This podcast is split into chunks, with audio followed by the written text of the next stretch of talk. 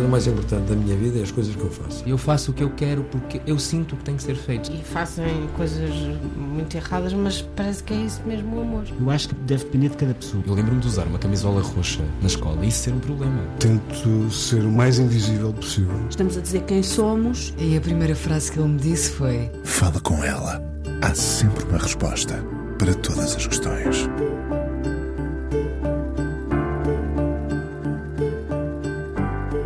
Daniel foi pai aos 71 anos. A filha ficou na Guiné-Bissau. Ele, cabo-verdiano, voltaria a Lisboa para continuar a aumentar a sua biblioteca cheia de livros raros sobre África. Quando entramos no documentário Daniel e Daniela, é como se um livro se abrisse. Um álbum de família, mas também uma viagem ilustrada à África. São muitas Áfricas no mesmo continente. A relação que comove entre um pai de 83 anos e uma filha de 12 não é só o que se conta neste documentário. Ele leva-nos a uma reflexão funda sobre o colonialismo, as relações de poder e como os direitos costumam ficar apenas de um lado. Daniel e Daniela é a estreia na realização da convidada de hoje, jornalista, alguém que nos habituámos a ver em reportagens de longo fôlego, reportagens tantas que sempre namoraram o género documental. Este encontro surge na altura em que eu lia o livro Duas Mulheres, escrito pela mãe, Maria Filomena Mónica, outro álbum de família. A vida costuma explicar o que somos, a família sobretudo, mas podemos ainda assim ir além das nossas circunstâncias. Daniela seria a mesma se tivesse continuado na Guiné-Bissau e Daniel se ficasse por Cabo Verde. E Sofia Pinto Coelho, quem é depois de ter feito este documentário? É o que vamos descobrir hoje no Fala Com Ela, aqui na Antena 1, com a jornalista e realizadora, agora Sofia Pinto Coelho. Olá, Sofia. Olá. Quem és depois deste documentário? Uh, sou uma pessoa muito feliz, um, muito aliviada. Uh... Aliviada por ter cumprido uma missão? Toda a minha vida foi uma missão. Eu sempre fui muito certinha, muito obstinada, muito estudiosa, uh, muito trabalhadora. Nada do que eu fiz, fiz sem sangue, suor e lágrimas. E este documentário também. Mas, uh, além de ter, de ter sido uma grande aprendizagem de algo completamente diferente, sair do jornalismo e entrar numa outra esfera é quase como entrar noutro país, e podemos lá ir. Um, há também o alívio de ter, de ter terminado, porque demorou muito tempo, foi uma coisa feita na, nas férias, aos fins de semana, não foi uma incumbência da minha entidade patronal. E, e por outro lado, aliviada porque eu estava apavorada se seria bem recebido ou não. E pelos vistos tu gostaste. Isso, eu gostei, eu gostei, eu, eu disse-te saí eh, bastante feliz uh, da sessão das 13h25, onde estavam bastantes pessoas, o que me surpreendeu para a hora que era, não é? Num dia de semana. Porque, porque depois é uma coisa que eu me apercebi agora, que é o cinema é completamente diferente do mundo da televisão onde eu venho onde uh, se fala em centenas de milhares. Ali conta-se tudo a feijões. E, portanto, ter uma sala com 30 pessoas ou 40 pessoas é um uau. Uh, e a agonia do cinema e das salas de cinema vê-se também por aqui. E o circuito do, do, de toda a produção cinematográfica, seja o documentário, seja a ficção, uh, nós, tu na rádio, eu na televisão, estamos habituados a, a uma outra coisa. Este é outro, é um caminho com muito menos público. Hum. Uh, Deixa-me pegar ainda nessa, nessa ideia do apavorada. Um porque sempre foste muito exigente contigo. Eu acho que não é por aí. Uh, quem faz jornalismo e quem fez como tu e eu, 30 anos, uh, nós acabamos por ter uma armadura, que é a nossa armadura e ferramenta profissional, que se rege por rigor, tentativa de uh, não sair da linha da verdade, o contraditório.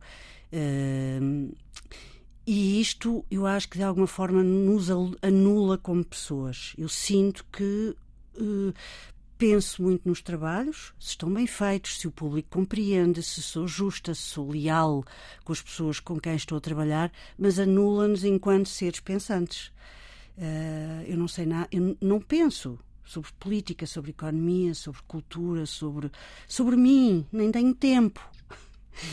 E este salto, para mim, é mais um salto epistemológico de ter a liberdade daquilo que os documentaristas, cinéfilos, realizadores de cinema, essa malta fala como o olhar. Deixaram-me ter um olhar. Sentes que tiveste esse olhar? Sinto que aprendi a ter. Uh, trabalhei com uma produtora, que é o Ucbar Filmes, que é dirigida por uma mulher Uh, que tu podias convidar um dia. A Pandora. A Pandora de Cunhateles, uh, que teve muita paciência, muito pouco tempo, mas o pouco tempo que teve ensinou-me muita coisa. Eu, eu no fundo, uh, depois de já ter pensado mil vezes, eu vou atropelar esta mulher com um caminhão.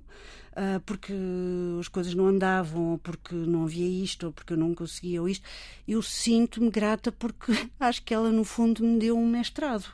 Uh, eu fiz um mestrado trabalhando. Em vez de ir à escola, foi um, um projeto.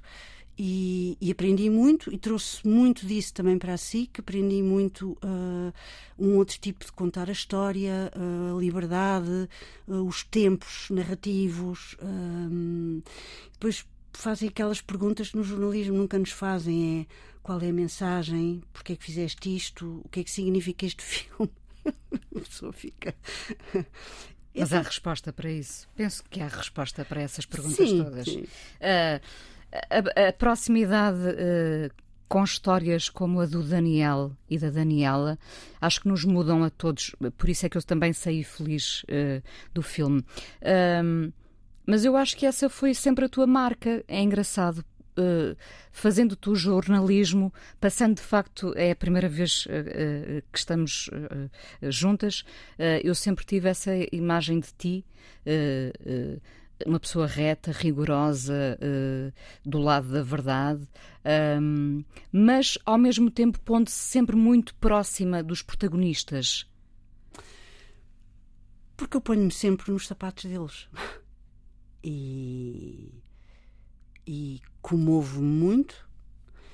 Um, Comoveste muitas vezes durante este, estas, estas filmagens? Comovi muito porque pensei muito na mãe da Daniela e comovo-me sempre com as pessoas que estão em situações de fragilidade. Eu toda a vida lidei com pessoas com, em situações de fragilidade.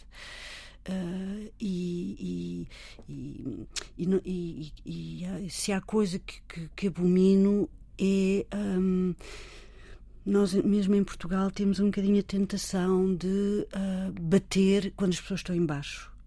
Uh, não somos capazes de, de atacar os pobres. Uh, sei lá, quando Vale Azevedo era dono e senhor, era aplaudido. Quando cai, pumba, pomos a pata em cima. E isto é um mero exemplo, ah, seja nos políticos, seja nos empresários. Uh, e, eu acho que a via é nós escrutinarmos a fundo, ferozmente, os poderosos e ajudar e dar a mão às pessoas que precisam eu sempre contactei com pessoas que precisam do lado da justiça. Há duas coisas que nos podem acontecer terríveis na vida: é cairmos nas mãos de maus médicos ou de maus advogados e de maus juízes. Porque ou morremos ou somos presos. Não há pior. Fome até podemos passar. É muito engraçado. Uh, eu ia, ia, guardar essa parte para depois, mas uma conversa é isto mesmo. Uh, tu, tu, és formada em, em Direito, não é? Uh, e eu pensei que engraçado. A Sofia, nas reportagens que foi fazendo ao longo destes anos, procurava sempre justiça.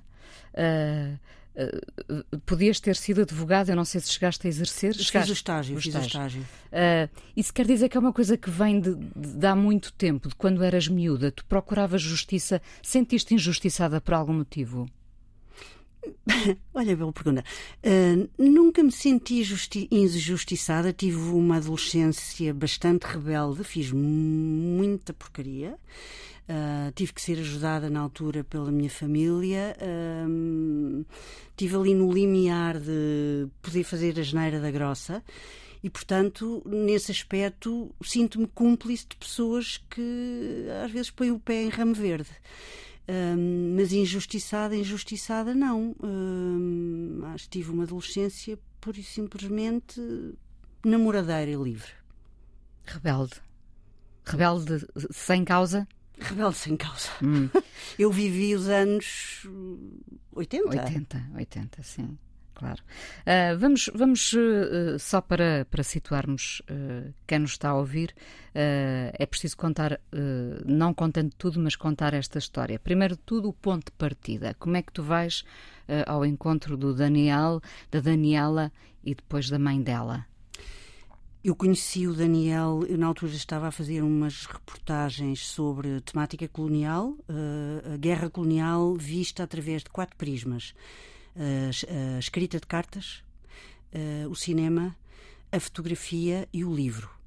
E falaram do Daniel, que era dono de uma das maiores bibliotecas sobre a África lusófona e tal, e inclusivamente tínhamos amigos comuns, eu pedi para ser apresentada, ele acolheu-me. Ele é um encantador, charme, ele é encantador. Um senhor, e serve-nos com vinho e com enchidos e galanteios, e portanto a pessoa sente-se logo em casa. E portanto fiz esse trabalho jornalístico, passou. Um, e depois comecei, mais tarde, vim fazer uma reportagem chamada Renegados, que foi o que me abriu a pestana para o que é, que é a realidade da comunidade chamada hoje em dia afrodescendente uh, em Portugal. Sobretudo do ponto de vista dos que já nasceram cá, Uh, e que não filhos de, de, de, de cabo-verdianos, ou seja, o que for, que, que, que que eram portugueses e que perderam a, a, nacionalidade portuguesa e que depois tiveram estes miúdos aqui que por mil e um motivos, incluindo os burocráticos, não conseguiu a nacionalidade. E, portanto, andei aí a ouvir histórias inacreditáveis, terminando numa que é o Diogo, que hoje em dia posso considerar ainda meu amigo, que aos 20 e tal anos tinha, tinha nascido na maternidade da Freira da Costa e tinha unicamente dois documentos, o boletim de vacinas e o passe. E, portanto, fiz a reportagem, uh, acho que aquilo foi. machucou o poder. Uh, depois comecei a ver estes rostos lindos, negros, uh, esta invisibilidade. Estamos a falar de 2017. E pensei, mas quer dizer, porquê é que eu não agarro no Daniel? Eu já tinha ficado muito impressionada com a miúda. E comecei a ver ali. Um, ehm, que que, por que não? E, e surgiu a ideia. E depois percebi que a miúda tinha vindo da Guiné para, para, para Portugal com 9 anos. Depois da, da, da, escola primária? Depois da escola primária, porque entretanto o Daniel enviuvou. A Daniela é filha de uma relação extraconjugal, a miúda acabou por ser eh, aceito pela família nuclear aqui em Portugal, mas ele, quando enviuvou, decidiu trazer a miúda. E eu fazia-me confusão que ela nunca mais tivesse visto a mãe. Uh, eu depois comecei a falar com a mãe ao telefone e, e, e pronto, e foi por aí. E, e, depois é a riqueza do documentário, porque no documentário não é como na novela, que tu gravas a cena 3, a cena 5 e a cena 77 no, hoje porque está sol. Uh, vais e é o que acontece. Sem guião? Sem guião, zero. Isso foi, foi, foi um. Quer dizer, eu agora que estou de papo cheio. posso dizer que deve ser assim, mas provavelmente não deve ser assim porque foi bastante aventureiro uh, e quase inconsciente da minha parte, porque parti como se estivesse a partir para uma reportagem de televisão, podia ter sido um desastre. Uh, porque ia filmando ao sabor do que as coisas aconteciam, sacrificando a equipa e o, o Daniel e, o Dan, e a Daniela e Uh, mas, mas, mas, mas eu também me atrai muito essa coisa. Sem rede. Sem rede. Nada do que ouvimos, tirando um poema dito, ou na, nada do que ouvimos foi, foi encenado? Uh, nada do que nós vemos de diálogo direto foi encenado. Muito Zero. O que está trabalhado a posteriori é a voz off do Daniel. Uh, porque às tantas uh, eu precisava ali. Uh, o, a grande dificuldade que eu tive foi o presente, todo o filme de diálogos e a riqueza desses diálogos não contavam tudo. E não contavam, sobretudo, o, uh, o pano de fundo mais histórico. E, portanto, a determinada altura percebemos que tínhamos que arranjar uma voz off. Uh, o Daniel tem uma boa voz, apesar da, da dicção já estar um bocadinho dificultada, soube também, através de uma terapeuta de voz, que os nossos músculos da garganta, com a idade, também afrouxam. Afrouxam, tal como as maminhas e o rabo. Ficam caídos, Ficam claro. caídos. E só quem trabalha muito a voz, por exemplo, meu amigo António Ribeiro Cristóvão, não há dia em que ele não trabalhe meia hora a voz. Ele tem 85 anos. Uh, e, portanto, uh, trabalhámos, uh, gravei a voz do Daniel. Isso aí já é trabalhado. Com, De resto. Com o discurso que, que, que, que eu sei que ele, que ele disse, porque ele diz muitas mesmas coisas. Uh, antes de irmos à canção, à tua primeira escolha, queria dizer-te que, apesar de tudo, e, tam e, também isso me deixou feliz. A Daniela vive longe da mãe, tem a possibilidade de um re reencontro, um reencontro feliz, uh, que acaba também de forma feliz. ela é uma miúda inteira, feliz, mesmo longe da mãe. Não? Eu, eu acho que sim. Eu, acho eu fiquei sim. com essa sensação. Um, eu, eu, não, eu não, conheço outros miúdos, mas imagino que estes miúdos que são desenraizados uh, e, e, e, daí também um pouco de, de, tristeza da história, porque ela representa muitos outros. Uh, os miúdos que são mandados do México, ou da China, ou da Roménia, ou da Ucrânia uh, para a Europa ou para os Estados Unidos para terem uma vida melhor, as mães entregam. entregam. Porque querem o melhor para eles.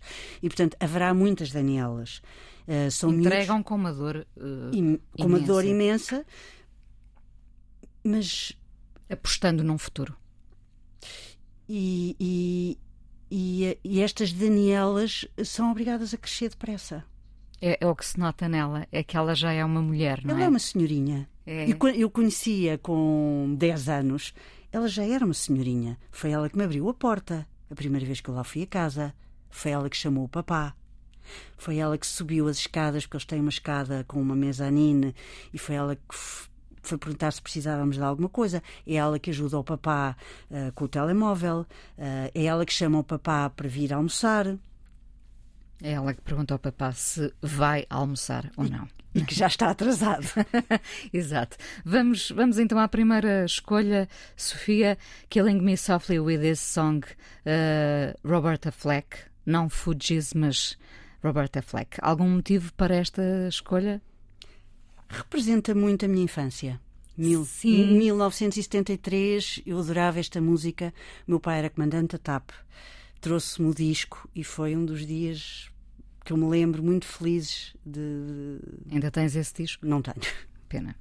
É, mas a, a, canção continua a ser uh, uh, incrível e, e resistiu ao tempo. É uma daquelas que resistiu ao tempo porque era muito boa. Vamos ouvir então. A estreia na realização de Daniel e Daniela, documentário em exibição, traz a jornalista Sofia Pinto Coelho ao Fala com ela aqui na Antena 1. Uh, e será que é a realização agora que tu queres seguir, Sofia? Isso tem que ir falar com o meu patrão. Um, Continuas a ser jornalista na SIC? Eu continuo a ser jornalista na SIC, quero continuar a SIC é um casamento muito feliz que eu tenho há 30 anos um, e, se puder, quero lá continuar. Uh, a SIC dá-nos vida. Dá-nos vida porque nós vamos ter com as pessoas e as pessoas vêm ter connosco. Mas podendo, uh, gostava de, de continuar e, e seguir o olhar. Sim, seguir, o olhar. seguir o olhar. E tenho já aqui uma coisa em carteira que mete precisamente a minha mãe. Muito bem. Não, não te digo se são duas mulheres, três mulheres, quatro eu, mulheres eu pensei, ou cinco. Eu pensei, uh, porque foi uma, foi uma coincidência, e tanto, não é? Eu estar nas férias a ler o livro e de repente uh, surgir o teu nome. Uh, e tu também apareces no livro, inclusivamente em, em, em, fotografia, não é? E eu pensei, quatro mulheres. Uh, não te. em nada te belisca uma certa exposição? Eu não tenho exposição. Eu, aliás, diria que a partir de, de anteontem há um antes e um depois, em termos de exposição, e não tem a ver com o documentário, tem a ver com o terem-me obrigado a abrir uma conta no Instagram. é, é, isso sim é que é qualquer coisa, porque quer dizer, eu trabalho em televisão, não é? Mas nunca, mas nunca me senti uh, exposta.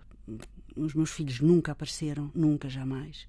Mas quando falo da exposição, esta questão de um, seres a filha da Maria Filomena Mónica e ela poder falar de ti, uh, esta questão de abrirmos o álbum o álbum de família uh, e, e, termos lá não retratos, mas descrições de como foi, de como é, de como poderá vir a ser? Eu acho que é importantíssimo. Uh, quando a minha, a minha mãe uh, recorre muito, ou nas crónicas recorria muito a patetices ou coisas giras ou isto ou aquilo dos netos. E às vezes dizia coisas que são quase inventadas, porque depois as pessoas que são escritoras uh, muitas vezes entram no domínio da, da fantasia. Do colorir. Do colorir. do colorir. E pronto, e dávamos-lhe na cabeça, e enfim. Mas. Uh, Dizendo, mãe, não foi nada assim? Oh, mãe, como é que é possível dizer isto? Não foi nada assim. A Joana não fez nada disso, ou não disse isso. Um, mas acho que a grande exposição que ela teve foi com o livro autobiográfico chamado Bilhete de Identidade. Um, e acho que, acho que isto implica, sobretudo, uma enorme coragem, eh, porque, como ela própria diz, todas essas biografias que andam por aí, e até as autobiografias, são, são apologéticas. Não valem um caracol. Qualquer pessoa as podia escrever. Porque ou se escrevem as coisas com uma verdade interior. São compêndios de vaidade. São, sim, eu fiz, eu conheci, eu li, eh, eu vi. Eh, o que, o que é isso? Não é nada. Ou uma pessoa abre o seu mundo interior. Um... Tem que o escancarar nesse caso mesmo, não é? Escancarar. Tem que porque escan... é verdade, a verdade é assim escancarada, não é? E, e, revela quem nós somos, de onde é que viemos, porque é que fizemos isto ou aquilo. E eu acho que o leitor e o, e o espectador percebe isso. Ninguém é burro. E por isso é que a minha mãe tem tanto sucesso. Hum, porque escancara e o leitor quer, quer. O leitor quer, não é? Não é bem escancarar, quer dizer, uh, eu tive agora a ler, por exemplo, a, a amiga genial da Helena Ferrante que não tinha conseguido engrenar naquilo e engrenei agora. Uh, ela não se revela. E há uns escritores nórdicos que contam a história da família toda, e o pai é alcoólico, e a mãe isto, e. Não é bem o, o escancarar, é. É ter, é, é ter uma, um pensamento sobre si próprio, sobre o, o, a nossa época. Uh, é mais do que isso. Uh, não é contar a história da carochinha de eu nasci aqui tinha estes amigos. Isso não é nada. É explicar porque somos assim?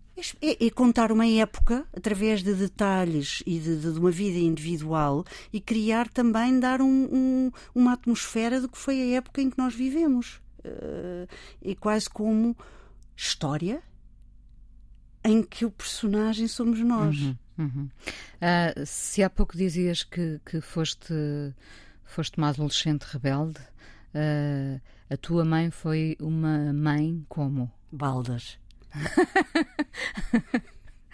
foi. Todo, a maior parte das pessoas, ou do, quer dizer, pelo menos do, do meu grupo de amigos ou do meu grupo sociológico, digamos, apanhou o 25 de Abril com 10 anos. E, e no, no, nosso universo lisboeta, um, os nossos pais e as nossas mães de repente entraram num. num uau, sempre em festa. Uh, fumar umas ganzas, beber álcool, divorciaram-se, uh, foram para fora. E, e, as, e, as, crianças que sempre foram, que sempre estiveram por ali, não há esta obsessão com, com, com a criança que não pode sujar o, a camisa e ai, cuidado, não corras tanto porque cais. Não, isso não existia. Hum, nós fomos deixados um bocado ao sabor hum, das coisas. Foi ótimo. Mãe, uh, mãe Baldas, filha rebelde e, e a Sofia Pinto Coelho, enquanto mãe, é como? Germânica. Austera, quase?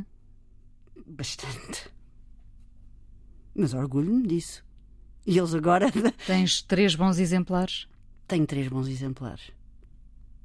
Que bom. Uh, viram o filme muito antes de, de, do público ver? Eles são os, os meus mártires, coitados. São os cobaias. Eles e o meu marido, porque já não. Eu, eu acho que já, já, já, chega de lhes pedir. Uh, porque eu vivo sempre as coisas muito atormentada, muito insegura, uh, muito hesitante. E, portanto, estou sempre a perguntar-lhes. Isso porque és exigente? Não, é temperamento sou exigente, sim, mas há, há pessoas que são exigentes e que as coisas lhes saem, são naturals, são, têm talentos inatos. Eu não tenho um talento inato, tenho que partir pedra. Achas que não tens um talento uh, inato? De todo. É tudo fruto do. De... Estão a ver aqueles tipos que estão ali na rua a fazer as calçadas uh, lisboetas, pedra a pedra, com um martelinho. Isso sou eu. Tu és uma calceteira. Sou. Do jornalismo. Sais daqui com um novo título. Uh, já agora, uh, o que é que te... és casada com, com o advogado Ricardo Sá Fernandes? O que é que ele te disse neste processo todo? Imagino que tenha incentivado para ir em frente com, com esta história bonita, uh, bonita, enfim, com alguns ângulos mais uh, delicados. Uh, mas o que, é que, o que é que ele disse depois do resultado final? Vamos ver, o Ricardo é o meu sol. Há 20 anos. Porque eu sou bastante pessimista. Acho sempre que, vai, que não vou conseguir que por isso simplesmente não vou conseguir, está fora do meu alcance. E ele puxa-me para cima. O sol e a sombra? O sol e a sombra é isso? Ele é otimista, eu sou pessimista. Ele acredita sempre que, que as coisas vão acontecer e que vão correr bem. E eu penso o contrário. Uh, quando eu estou a duvidar das minhas capacidades, ele uh, vai-me buscar ao poço está lá para as vincar e, e, e saiu satisfeito do, do cinema. Radiante tem, radiante. tem orgulho em ti? Sim, sim, sim. Na sua sim. sombra, na sua sombra, enfim, que não, é, não tem nada a ver com, com a sombra. E eu nele, eu nele, um, um trabalhador incansável. Que bom. Um, a questão do colonialismo uh, não é ainda assunto suficientemente refletido? De todo, porque ainda se, ainda se pensa a preto e branco. Realmente a preto e branco. Realmente a preto e branco. Um, e nós não, não, nós não temos. Um, não sei se é uma tradição de debate. Um, aí também talvez se possa revelar o nosso atraso, mas que de repente eu fique radiante, porque acho que nos últimos anos, eu diria que nos últimos cinco anos, um, toda esta comunidade vibrante da música, da escrita, um, está é aí tem que voz, está tem, tem voz. tem, tem uma vibração que nós os brancos nós estamos mortos. Não percebemos. Uh, a energia vem dali. Um, porque nós, estes brancos que estamos instalados no funcionalismo público, nos nossos empregos, estamos instalados Acomodados. no nosso conforto. E, e, e, e tudo o que se faz resulta sempre de querer alcançar algo. E, uh, e, e, a energia está tá aí, as boas vibes estão aí. Hum, não, mas é, é uh, saí do filme também, do documentário, a pensar justamente nisso, que aceitámos o colonialismo como um facto sem querer pensar demasiado sobre ele, não é? Uh, porque isso depois nos leva a pensar que o poder justamente fica sempre do mesmo lado, não é? e depois temos que avaliar aquela questão do, dos bons e dos maus, do, dos direitos e da falta de direitos. Sim. É, isso. Uhum. Nós não queremos mexer muito nessas feridas, afinal. Eu pensei, enquanto, até enquanto criança, uh, que se falava demasiado de tudo isto. E agora percebo-me que se calhar nunca, nunca, nunca fomos tão fundo como devíamos. Estamos agora a ir porque esta vibração está a vir ao de cima, não é? É, é. É, é a terceira geração. São estes miúdos, 18, 25 e tal. Eu posso só voltar uma coisa atrás. Claro. É que a minha mãe vai ficar furiosa. Por teres que... dito que, não, que ela é que era ela, ela, Não, não, não. Ela admite, ela admite que foi baldas, mas responder-te-ia o seguinte: eu fui baldas, exceto numa coisa: educação. Aí ela não transigia. Educação é: tu podes fazer tudo o que quiseres, desde que tragas boas notas para casa. Uhum. Uh, Lembrei-me agora, a tua mãe passou algum tempo em Oxford? A minha mãe, quando nós tínhamos, sei lá, 6, 7 anos, foi doutorar-se para Oxford e, portanto, nós ficámos a cargo do meu pai. Hum... Estava eh, só aqui a tentar fazer, estabelecer um paralelo com a mãe da, da Daniela na Guiné e ela com, com, com o pai, e neste caso vocês. Nós ficámos com o nosso pai, que era diferente. O meu pai era muito ternurento, coisa que a minha mãe não é de todo, nem consegue quase dar beijinhos. Mas uh, e depois a partir daí durante 20 anos até adoecer fazia temporadas de, dos três meses de verão em Oxford para fazer investigação e para estudar. Portanto, imaginas, não é? O que é ter 14, 15 anos, 16 e ter a casa. Um... Foi isso que deu espaço à rebeldia, não é? Quer dizer, a rebeldia. A rebeldia é ter namorados e sair à noite. Quer dizer, não, não fui traficante de droga. Percebo, claro. Uh, para a tua mãe uh, abrir uh, este álbum de família, estes álbuns de família, como tu abriste também este álbum de família, será catártico?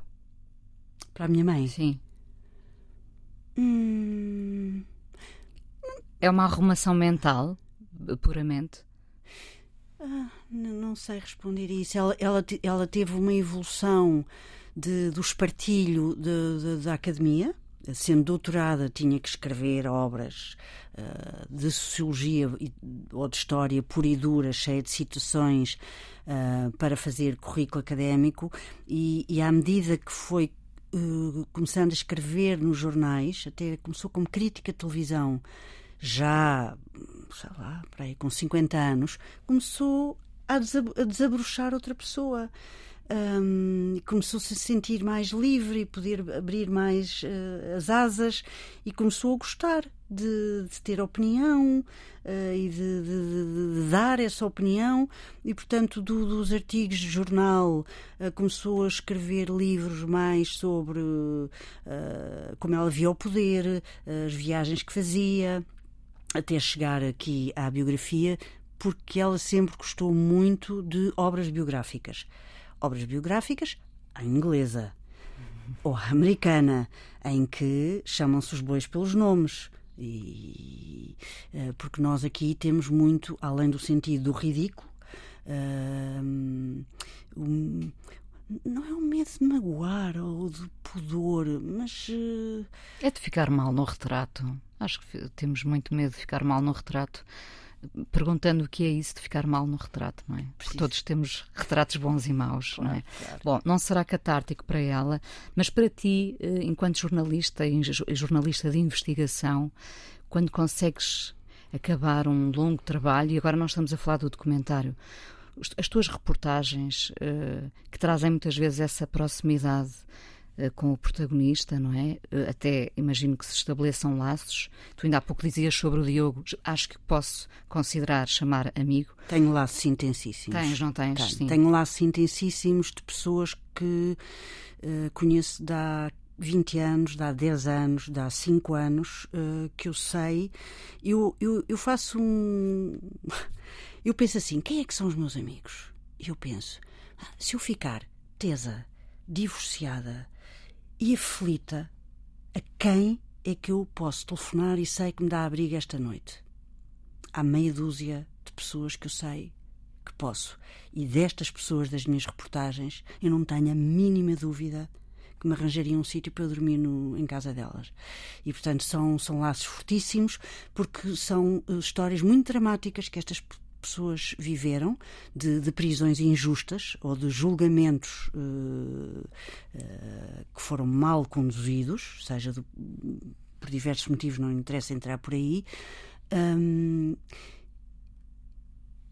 e, e, não é que elas tenham que ter aberto, mas uh, fica um bond, um laço. Porque tu, a, a determinada altura, também lhes, eu lhes dei voz. Claro. E portanto.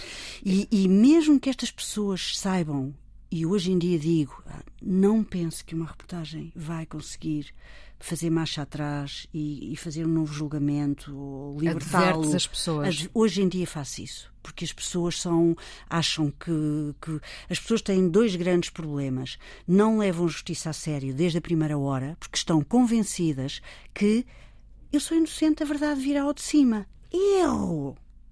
Desde o primeiro dia que uma pessoa tem que se preparar para o pior e tem que arranjar logo um bom advogado, não pode ser uma pessoa aqui da esquina ou o amigo do amigo, tem que fazer um bom casting de um bom advogado e tem que arranjar provas logo. Não existe a verdade, vir ao de cima não existe. E depois aquilo é um tal novelo que depois não se consegue desatar. Pronto.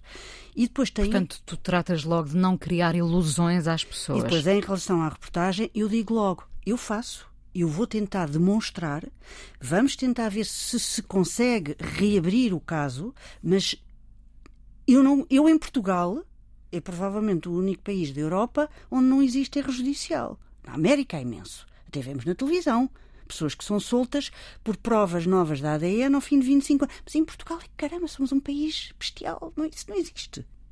E, portanto, não, não pense nisso. Agora, as pessoas para todos os efeitos, fica a história contada de outra forma, seja para o próprio, para os vizinhos, para a família e para os filhos. E aí sim, uma ideia de missão cumprida também. É uma ideia de, de, de, missão, é uma missão cumprida. Eu acho que a esse nível sinto, sinto que, que trabalhei. Uh, Tens três filhos, já aqui dissemos. Uh, nenhum quer ser jornalista ou advogado? não. Não. Não. Uh, tenho uma filha que é da literatura e que ainda pensou em ser jornalista, andou por ali, pode ser que venha a ser eh, qualquer coisa na escrita, na comunicação, no marketing, por aí fora, mas vai migrar. Tenho uma segunda que é empresária uma jovem empresária, tem uma marca de roupa, de roupa, uma marca de coisas de praia, puffs e panamás e não sei o que, chamada Banana Split. E tenho muito orgulho nela, porque é tesa, lançou um negócio sozinha, é ela que faz tudo e é a pessoa mais conhecida dos CTT dos restauradores. Porque ela faz o design, manda estampar, é ela que costura, é ela que entrega, é ela que comunica, faz o marketing digital, vai pôr encomenda e, enfim, vamos ver. E o rapaz? O rapaz tem 20 está, anos? tem 20 anos, está no segundo ano de Direito e who knows? Mas, mas, eh, mas quer dizer, neste momento eu sou a burra lá de casa porque somos três lá em casa, elas já saíram e, portanto, o pai e filho falam muito de direito e eu fico a ver navios, porque eles falam, ficas, falam o direito puro e duro, que é uma coisa que não me interessa ficas nada. Ficas a ver documentários a é. aprofundar o olhar. Agora, agora fica a aprofundar o olhar. Mas, mas, esse, mas esse rapaz, eventualmente, sim, ele gosta de direito e tem, tem uma boa cabeça jurídica, mas não sei. O que é um dia bom para ti, Sofia? Um dia bom para mim é fazer ginástica Uh, não ter compromissos, não ter que usar o telemóvel, uh, apanhar um bocadinho de vitamina D ao ar livre uh, e estar feliz, que, nem, que é raro. Porque a, a, sombra não, não deixa muitas vezes entrar essa, essa felicidade. É verdade. Então vamos aproveitar o momento os momentos. Vamos terminar com a Amy Mann, na banda sonora do Magnolia, e o Save Me. Uh, havia muitas escolhas em relação ao Magnolia, mas olha, sem querer, também foi este Save Me que eu gosto bastante. Obrigada por teres vindo ao Fala com ela aqui na Antena 1. Ainda vamos falar mais um bocadinho no podcast.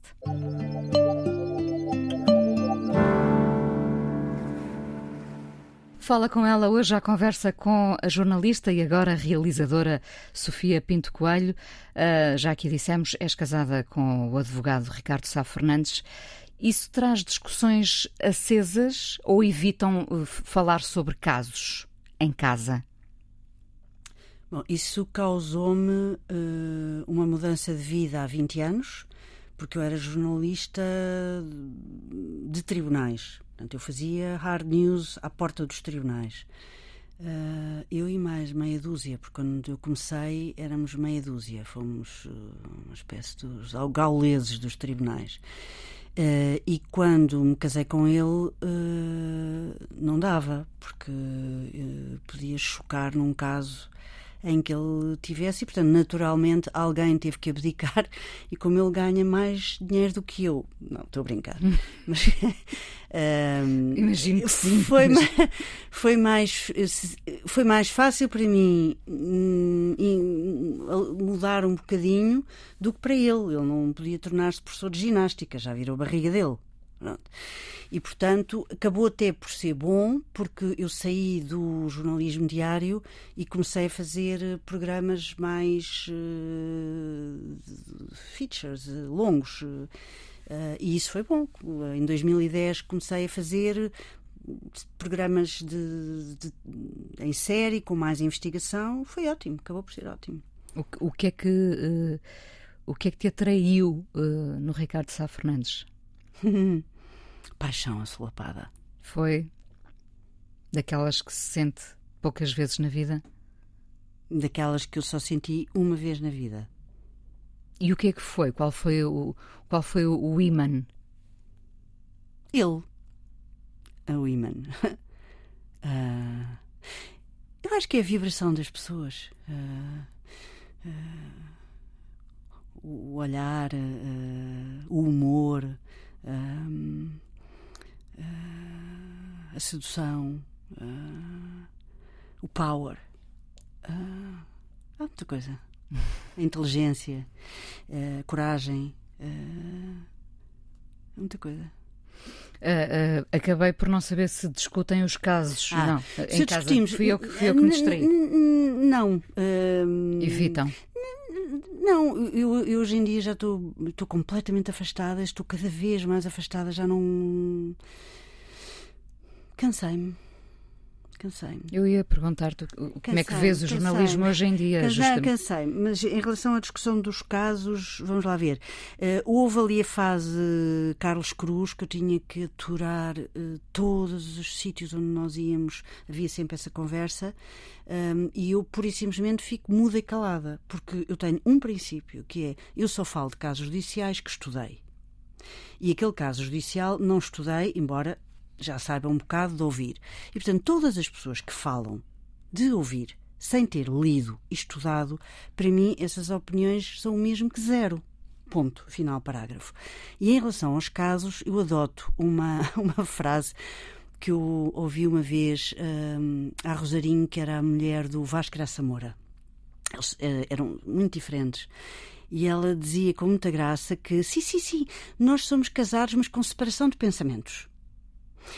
E, e eu, Uma boa frase. E eu adoto, eu adoto essa frase e acho que enquanto no princípio eu vivi muito oprimida com isso, até me lembro da Maria Flor Pedroso uma vez que estava no, no, no, no, no sindicato, no, no, Conselho Deontológico ou qualquer coisa, eu fiz qualquer coisa, ou disse qualquer coisa e chamaram-me a atenção porque era ali uma relação que podia, uma, uma coisa que podia ser um bocado tóxica e eu vivia ali muito um, um bocadinho aprisionada naquilo, de, de cabeça, e, e, também porque eu, um, sempre fui muito escrupulosa, ou seja, eu nunca almocei com nenhuma fonte, com nenhum ministro de Justiça, com nada, nada, nada. Eu não assino petições, hum, não sou do Benfica, não sou do Sporting, quero ser uma folha em branco no jornalismo, neutra, neutra, neutra, neutra, neutra.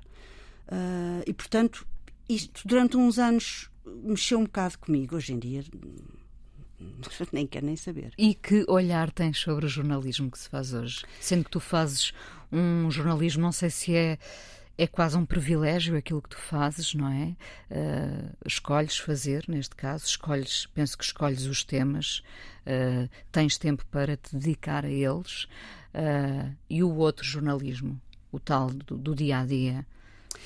Eu conheço pouco já do outro jornalismo do dia a dia um, e sei que é um privilégio. É um privilégio com o outro lado da outra metade da laranja, que é uh, enquanto tu estás no jornalismo do dia a dia, um, depois de entregares a peça, podes desligar o interruptor e, e vais ver montras se quiseres, uh, ou dar papo às crianças descansado. Uh, neste tipo de jornalismo é um enorme privilégio por causa dos tempos e dos temas tem uma cruz que é nós nunca desligamos a cabeça. Estás a pôr a louça na máquina e estás a pensar na coisa. Acordas e estás a pensar naquilo. Como é que vais fazer? Como é que vais descobrir a testemunha? Como é que vais montar é a obsessivo. peça é obsessivo. E isso dá muito mal viver às pessoas que vivem connosco, porque eu dizer, não há outras conversas. Mas no fundo são dois obsessivos, não é? Podem pôr a, a, a, louça na máquina juntos. Não, porque ele não põe. Às vezes põe. Mais uma coisa já que ficámos a saber sobre o Ricardo Sá Fernandes. Uh, para voltar ao, ao, documentário e para terminar, uh, esperando que seja um, um happy end, o Daniel e a Daniela ficaram felizes. Ah, eu acho que ficaram radiantes. Ficaram. Ficaram. E, e eles não. Até, até ao dia da estreia, eles nunca tinham visto. E, portanto, é uma dádiva de confiança uh, enorme. Uh, há aquela regra no jornalismo e no documentarismo e tal que não se mostra, porque quando se mostra antes uh, há sempre a tentação de condicionado, condicionado. Uh, eu acho que eles gostaram acho que eles gostaram eu tinha muito medo por causa da Daniela porque já é uma rapariguinha mais crescida se ela tinha poder de encaixe na escola e, e acho que tudo correu tranquilamente Cabo Verde, São Tomé ou Guiné-Bissau, onde é que gostaste mais de estar? Eu adoro Guiné. Uh, o meu marido foi um dos fundadores da Faculdade de Direito de Bissau, nos anos 80. Uh, adora a Guiné. É tratado quase como passadeira vermelha cada vez que. Hoje em dia não, porque as pessoas desse tempo, já, muitas delas já morreram. E a primeira vez que ele me convidou para eu lá ir, eu tive aquela reação do, do tugazinho daqui, que é nem pensar, eu não vou para um país desses, posso morrer, porque há golpes de Estado, não há hospitais, porque isto e aquilo e aquilo outro. Até que chegou o dia em que eu tive que lá ir em reportagem. E percebi Aquilo é um país minúsculo, mas com um povo uh, e com uma paisagem e com. Se calhar vamos terminar com a mesma palavra que atravessou esta conversa, com uma vibração. Com uma grande vibração. Sofia, muito obrigada por teres vindo ao Fala com ela coisa mais importante da minha vida é as coisas que eu faço. Eu faço o que eu quero porque eu sinto que tem que ser feito. E fazem coisas muito erradas, mas parece que é isso mesmo o amor. Eu acho que deve depender de cada pessoa. Eu lembro-me de usar uma camisola roxa na escola e isso ser um problema. Tento ser o mais invisível possível. Estamos a dizer quem somos. E a primeira frase que ele me disse foi: Fala com ela. Há sempre uma resposta para todas as questões.